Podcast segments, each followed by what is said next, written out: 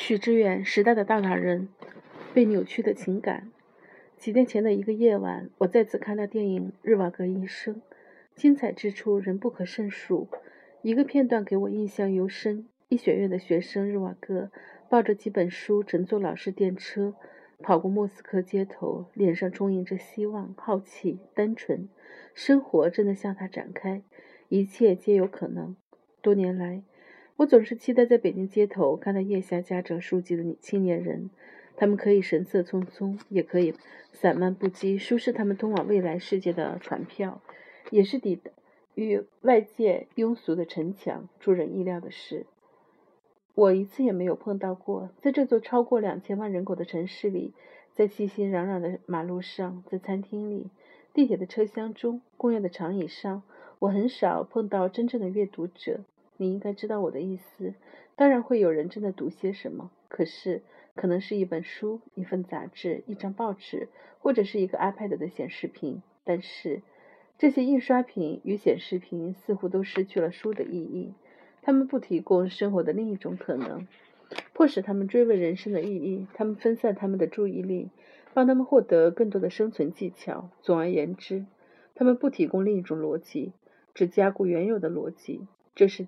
这也是此刻的中国，现实的、可见的、物质的力量吞噬了一切，幻想的、缥缈的、精神的领域不断萎缩，甚至变成了一种笑料。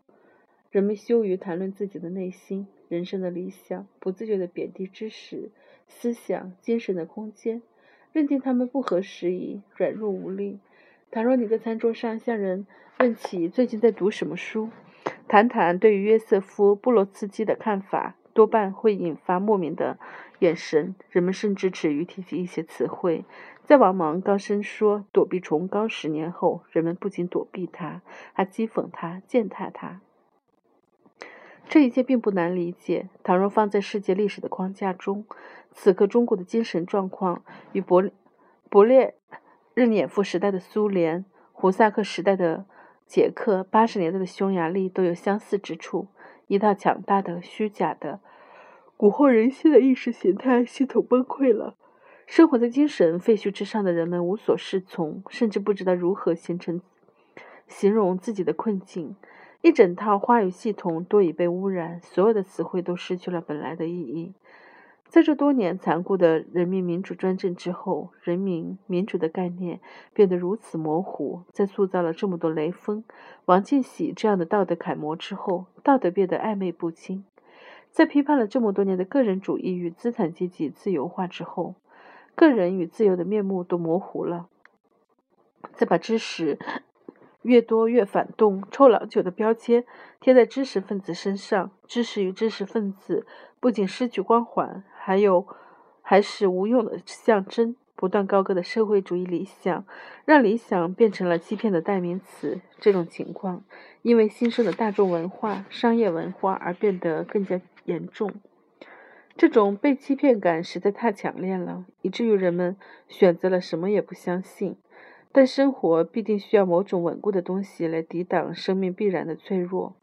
于是，所谓的现实、可见、物质的东西。不仅占据了我们外在的空间，也填充了我们的精神空间。在一段时间里，它似乎真的填充了人们的空虚，填充了人们的空虚。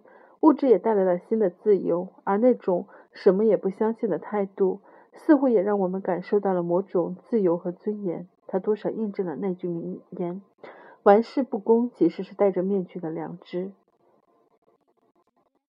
这短暂的交易已经到期，物质的力量不再能缓解精神的空虚，反而开始加剧、焦灼。中国的年轻一代是前所未有的物质化的一代，却也表现出罕见的茫然无措，因为不习惯谈论思想、书籍、诗歌、人生。一套房子、一个新款的背包就变得至关重要。他们越来越强调现实生活的重要性，现实就越是折磨他们。玩世不恭也是。也与良知脱离了关系。很多时候，它仅仅是玩世不恭。昔日的嘲讽对象早已瓦解，嘲讽本身已经成为一种新的、强大的、应被警惕的力量。它还加固了现存的扭曲秩序。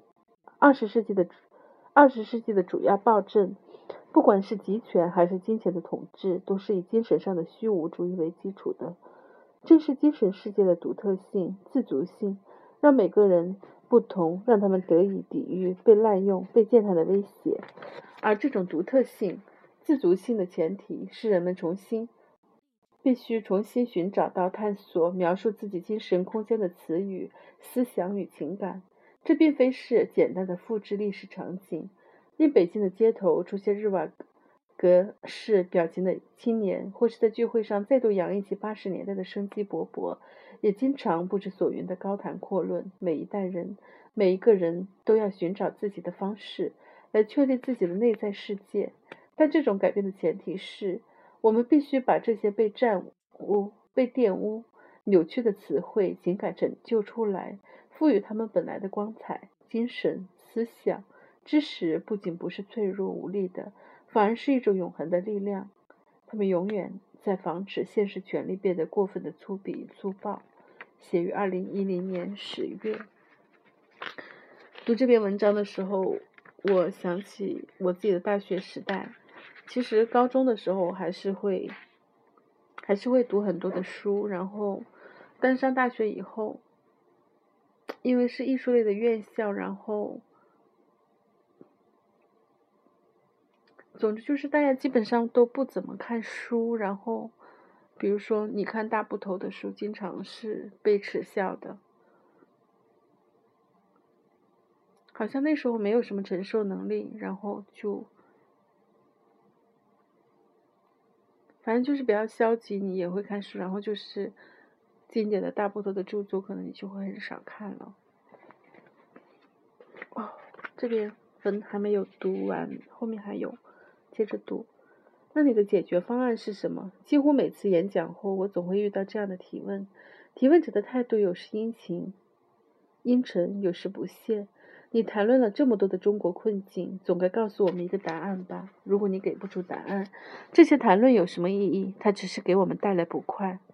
每当此刻，我多少期待自己变成1862年的车尔尼雪夫斯基。或是一九零五年的列宁，在诞生问出怎么办之后，为历史列出前行的路标，这必然是个充满快感的行为。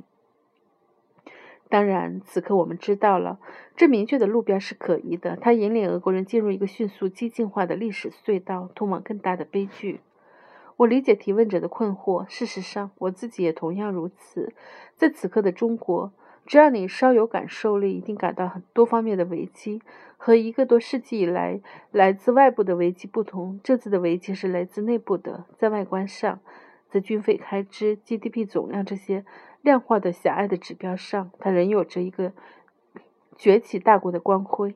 但是，在维系一个社会可持续发展的诸多领域——教育、环境、公共管理、食品、社会伦理，中国则面临着严重的问题。中国精英阶层的移民浪潮是这些严重问题的最明显的征兆。作为中国经济奇迹的主要缔造者与受益者，他们却集体出走。这里似乎正在变成这样的一块土地，没人在乎它的前途命运，只要用最短的时间、最高效的掠夺它。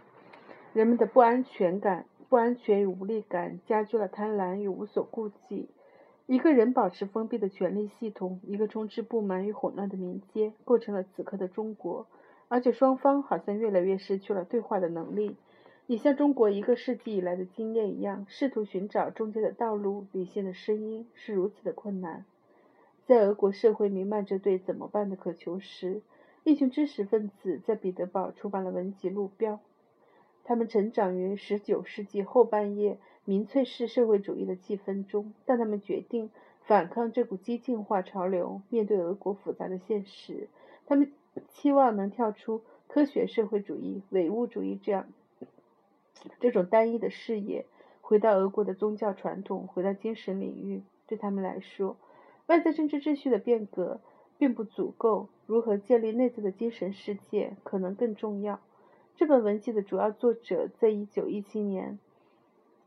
革命到来后都沉默了，死亡或者流亡了。事实上，新政权以掏空个人的内在精神为己任，从而让这些无个人的新人，无个性的新人成为建设社会主义的良好材料。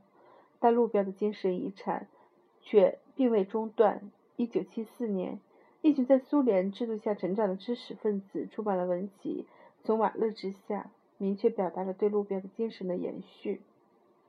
比起一九零九年的俄国，一九七四年的苏联并没有沙皇的荒唐统治或经济浪潮的喧嚣。而是面临整个精神传统的损毁，政治权力无处不在的控制。而在这样一个时刻，如何重新嫁接起已中断的思想传统？如何展开一场道德与精神上的重逢、重建？比起指责政治停滞要更为关键。在此刻的中国，你会感到，比起那些层出不穷的荒诞与丑陋，同样让人沮丧的是。人们失去了分析与探索这些问题的能力与耐心，因为这种思维与精神的混乱，我们把所有的问题简化为政治制度问题，把所有的情绪都转化为焦虑与愤怒。以这样的方式，不仅更难找到方案，而且常常会选择粗暴的方案。在对解决方案的急切的寻求中，是人们对于个体责任的推卸，不愿付出道德上、智力上的探索。只希望获得外界的、别人的最好的是一揽子的答案，他们只要遵从这答案即可。历史已经提供了很多教训，在个人的道德与智力的自觉性觉醒前，重大的政治与社会变革不仅是无效的，而且常是灾难性的。嗯，写于二零一零年五月。然后好像有话要说，就是。在自己工作的经验当中，就发现一个问题，就是，嗯，因为中国人太聪明，而且太随性，就是没有自我约束，嗯，特别是在一些中小的企业当中，企业的老板、可能经理人什么的，他们做事情的时候，可能很多人还是就是那种个人的权威性，就是。嗯，我是老板，我说了算，我想做就怎么做。其实，在体制当中，所谓的领导也是一样的。而作为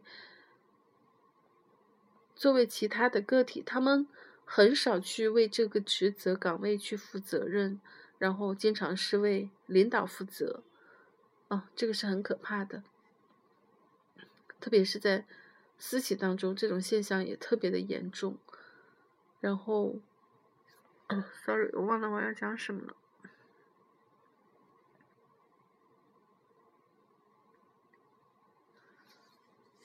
所以我觉得所有大的问题，所有大的问题其实都是由类似这样的小问题，只不过可能就是说，你处在一个大的环境中，一个大的平台里，可能它那种作用被无限的放大了。然后再看那个德鲁克的管理的实践的时候，我觉得真的是特别特别好的一本书。觉得中国的应该好好的推行，然后包括政府，因为他这本书里他只讲到做事的方法，然后他很少涉及到政治的东西或是道德伦理的东西，就是他只是从一件事情怎么样会更好。从这个角度来讲事情，就会可以避免掉许多的矛盾和意识形态的冲突。嗯，好吧，就是这一点。